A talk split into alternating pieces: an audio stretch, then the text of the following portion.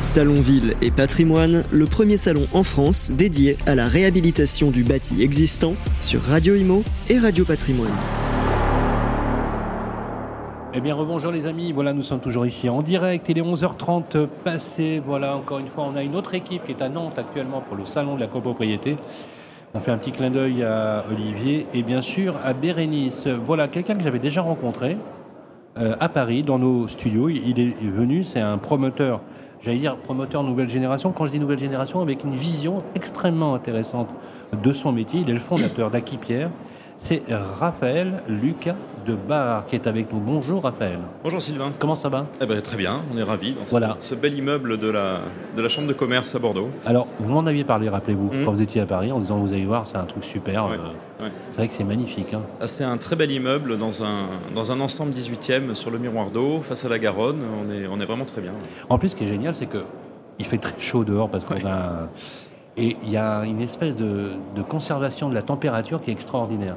Ça, je dirais que c'est la qualité de la pierre. Ouais. Et c'est un peu l'objet du salon aussi aujourd'hui. Ouais. C'est le, patrimoine, la, vieille pierre. Et on a la chance d'avoir des murs très épais qui conservent la fraîcheur. Alors, question, euh, justement, on s'était dit, Raphaël, euh, ce serait bien qu'il y ait beaucoup de monde pour cette deuxième édition. On avait Marie euh, qui était sur, les, mm. sur des chapeaux de roue. c'est blindé de monde. Bah, oui, alors c'est que le début parce que le salon va durer toute la journée, Eh mais, mais, on voit qu'on est déjà sur, je crois, à peu près le double d'exposants euh, de l'année dernière.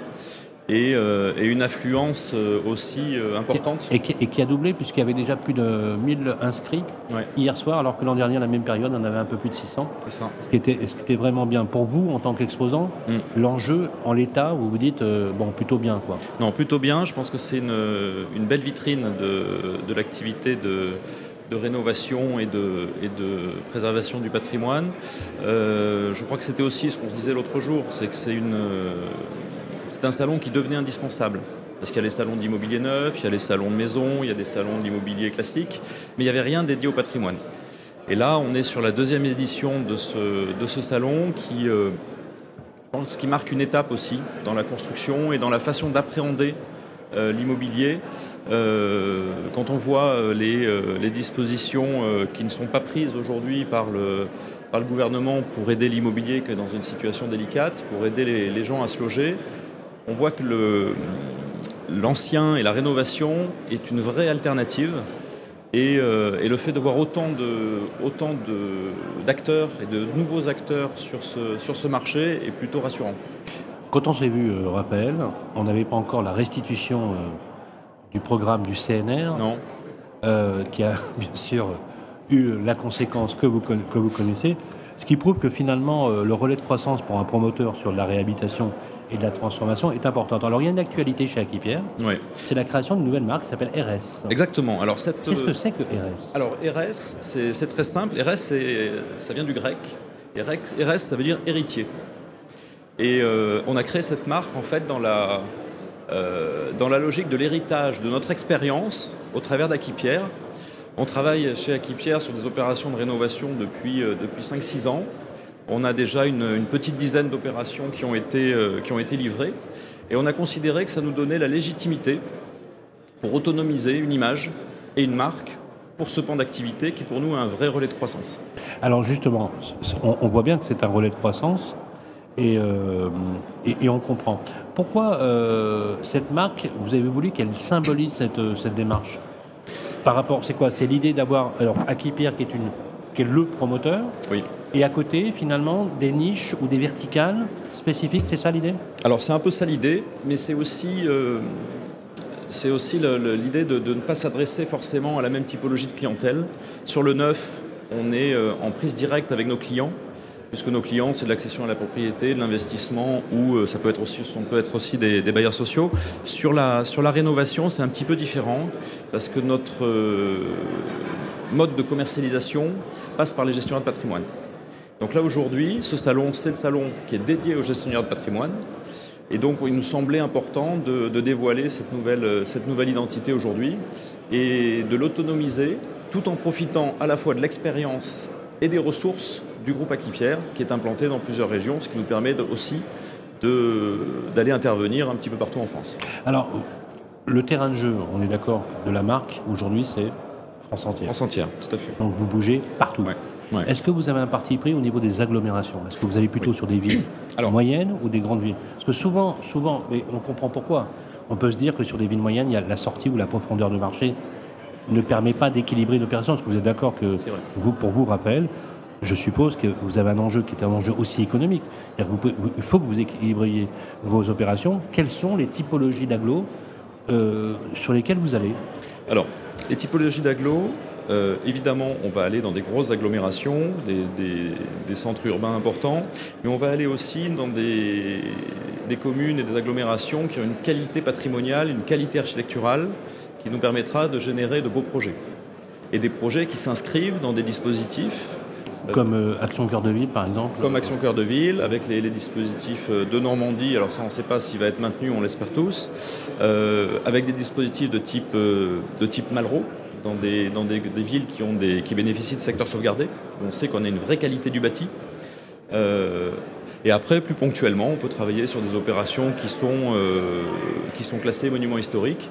Et là, je dirais, l'attrait de la qualité du produit et du bâti est tel que ce n'est pas forcément l'aglo qui va faire le marché. C'est vraiment le produit en lui-même qui donnera euh, tout l'intérêt aux investisseurs. Vous êtes en train de me dire que finalement, même si quelque part la profondeur, elle est en analysant les choses, elle n'est pas forcément aussi puissante. Si le produit est de qualité ou mm. est magnifique, mm. vous trouverez finalement une sortie. Oui, oui. oui, Mais c'est, alors, je peux vous le dire, c'est la première fois que je l'entends. Ben, non, mais c'est intéressant. C'est intéressant. Vous êtes en train de nous dire finalement que vous avez une attache au produit, à la qualité, qui va plus loin que l'analyse même du marché. Oui. Intéressant. Oui, pourquoi? Parce qu'on le voit sur les opérations qu'on a pu réaliser jusqu'à présent, qui étaient plutôt dans le sud-est. On a travaillé à Montpellier, qui est une grosse agglomération. Euh, on travaille à Nîmes, on travaille à Uzès. Euh, là, on va avoir une opération à Perpignan. Uzès, c'est magnifique. Uzès, c'est magnifique. J'adore. Il n'y a pas une profondeur de marché phénoménale. Il n'y a pas de neuf à Uzès. Parce qu'il n'y a pas de marché pour le neuf. Il n'y a, pas. de marché pour le neuf. En revanche, pour la rénovation et pour la, la requalification de bâtis existants, oui. Et la profondeur de marché, elle se fait sur l'hypercentre où il y a un marché locatif. C'est une ville qui est assez touristique aussi. Mhm. Euh, la dernière opération qu'on a livrée à Uzès, on avait un restaurant euh, sur, la place, euh, sur la place aux herbes, par exemple, en rez-de-chaussée. Oh, génial. Et, donc c'est l'attrait du, du, bâti, l'attrait de l'emplacement. Et comment vous arrivez à sourcer justement alors, Parce que c'est quand même à l'échelle iris euh, du quartier. Oui, mais le sourcing, bah, il se fait, je dirais, un peu comme pour tout le monde, où on a euh, des informations, des agents immobiliers, des, euh, gestionnaires de patrimoine aussi, qui, des notaires qui parfois nous, nous parlent de... Est-ce qu'il y a encore des produits à vendre à Uzès en, en hypercentre Oui, oui. Ah, je peux venir tout à l'heure euh, regarder Oui, oui. On aura peut-être quelque chose à vous montrer. J'adore. J'adore. Justement, euh, on avait parlé en fait du fond de notre métier euh, et, dans nos studios de, Paris. Mm. c'est intéressant que vous ayez développé ça. Et je vous avais posé la question, je vais vous la reposer parce que, vu le contexte actuel, c'est important.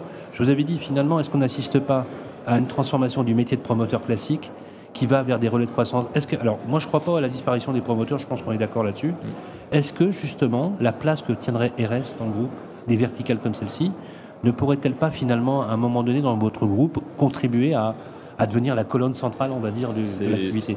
Quelle est votre vision voilà? C'est bien possible. C'est bien possible. Ah Et euh, moi, je ne crois pas non plus à la disparition du promoteur. Non, je ne crois pas non plus. Je, prends, je pense que notre, le, on en a parlé déjà, le, métier de promoteur est arrivé à bout de souffle. Euh, il faut se réinventer. Il faut oui, c'est ce que vous disiez, absolument. Euh, le modèle du promoteur qui fait du neuf n'est pas transposable complètement sur la rénovation. On est sur des autres enjeux, on est sur d'autres risques. Est-ce qu'on peut dire que c'est un autre métier? Une autre forme de métier. C'est une autre forme de métier. C'est pas notre métier, ça reste de l'immobilier. Oui, oui, Mais c'est une autre forme de métier. Ça nécessite des compétences autres. Ça nécessite aussi des partenaires qui sont différents. Les architectes ne sont pas les mêmes. On travaille avec des architectes du patrimoine qui ont fait euh, souvent euh, euh, l'école de Chaillot. et on a un mode de commercialisation qui est aussi différent. Et après, je pense aussi qu'il faut différencier la rénovation du patrimoine ancien, donc qui est souvent appuyé sur des dispositifs fiscaux, de la rénovation d'un patrimoine peut-être plus récent qui est devenu obsolète, où là on est dans la transformation d'usage, dans la requalification d'immeubles, de, friches. Euh, et ça, c'est un métier qui se rapproche peut-être un peu plus de celui du promoteur, euh, mais qui est quand même pour nous euh, un, je dirais un axe important et un élément complémentaire de la rénovation du patrimoine ancien. Alors, quand on va développer justement, j'aimerais que vous nous parliez j'aimerais que vous me décriviez, pour qu'on visualise, une opération, j'allais dire, un peu totémique, euh, archétypique. Est-ce que vous avez une opération livrée Oui. euh, en- ou en cours qui représente vraiment l'ADN de ce que vous voulez que, que devienne la marque RS en tant que telle et la verticale dans le groupe Akipia Alors, euh, cette- l'opération dont je vais vous parler, c'est une petite opération à Bordeaux, un peu emblématique parce que ça a été pour nous un cas d'école et ça a été notre laboratoire. Cette opération, c'est la, vraiment la première opération complète de rénovation qu'on a, qu'on a faite, qu'on a menée de, de A à Z. Ça a duré 5 ans pour faire 12 logements. 5 ans pour... C'est une Ah toute oui, petite opération, mais qui nous Cœur a de ville, hein, cœur de ville. cœur de ville. On était rue des Cordeliers, donc dans le quartier Saint-Michel. Euh, et c'est une opération qui était euh, vraiment un cas d'école, ce que je vous disais, c'est ça. On a décortiqué tous les schémas fiscaux, les schémas juridiques. Euh, sur ce projet-là, puisqu'on a mélangé, on avait des bouts de copropriété, on avait une imprimerie, donc qui n'était pas du logement, qu'il fallait transformer en logement. On a fait de la surélévation sur cette opération, euh, un petit bout en Malraux, un petit bout en VEFA, euh, et par-dessus le marché, la, la ville qui nous a demandé de faire du logement social. Donc on avait tout sur 12 Ouais. logements, Ouais. et accompagné par le, par le cabinet Rivière, on a réussi à décortiquer le, tout le pro- tous les process de montage. Et c'est devenu, je dirais, un petit peu notre référence d'ingénierie financière et technique. Voilà. À partir de là, C'est rentable une opération comme celle-ci? Pas du tout. pas du tout.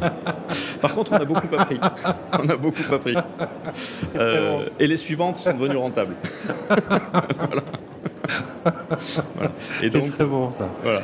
Et donc, euh, Mais on, ouais, a- ça arrive- oui, vous étiez à l'école pendant 5 ans. on était à l'école, exactement. Ouais, ouais. Et exactement. Est-ce que, est-ce que, hum, qu'est-ce que vous y avez trouvé finalement de, euh, en vous disant, euh, si vous comparez la qualité, le, euh, le questionnement, l'approche du bâti, est-ce que ça vous procure plus de plaisir que la promotion classique? Oui, oui, oui, oui Ah parce qu'on est, on a, on approche le, le foncier d'une manière complètement différente, parce qu'on est sur un actif euh, qui a une histoire, qui souvent a une, une qualité architecturale qu'on ne trouvera pas dans des zones d'aménagement ou dans des périmètres de, de diffus où on va construire du neuf, où on va partir euh, de rien ou de pas grand-chose pour, euh, pour faire émerger un immeuble euh, en fonction des contraintes qui nous sont imposées par le, par le politique. Bien sûr.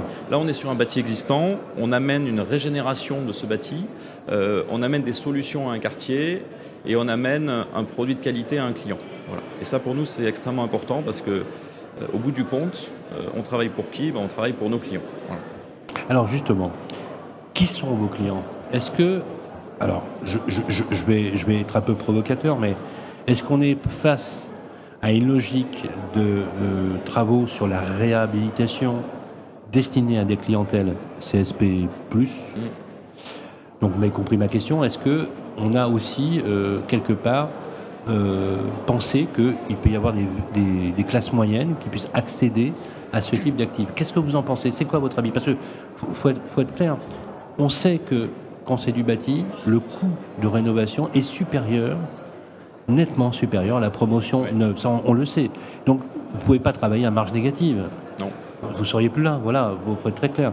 Vous avez décrit une opération euh, sur 12 logements qui n'était pas rentable parce que vous avez appris, et heureusement d'ailleurs que vous avez appris, parce que du coup vous ne pouvez pas faire ce genre d'opération. Donc est-ce que on peut démystifier ça ou pas?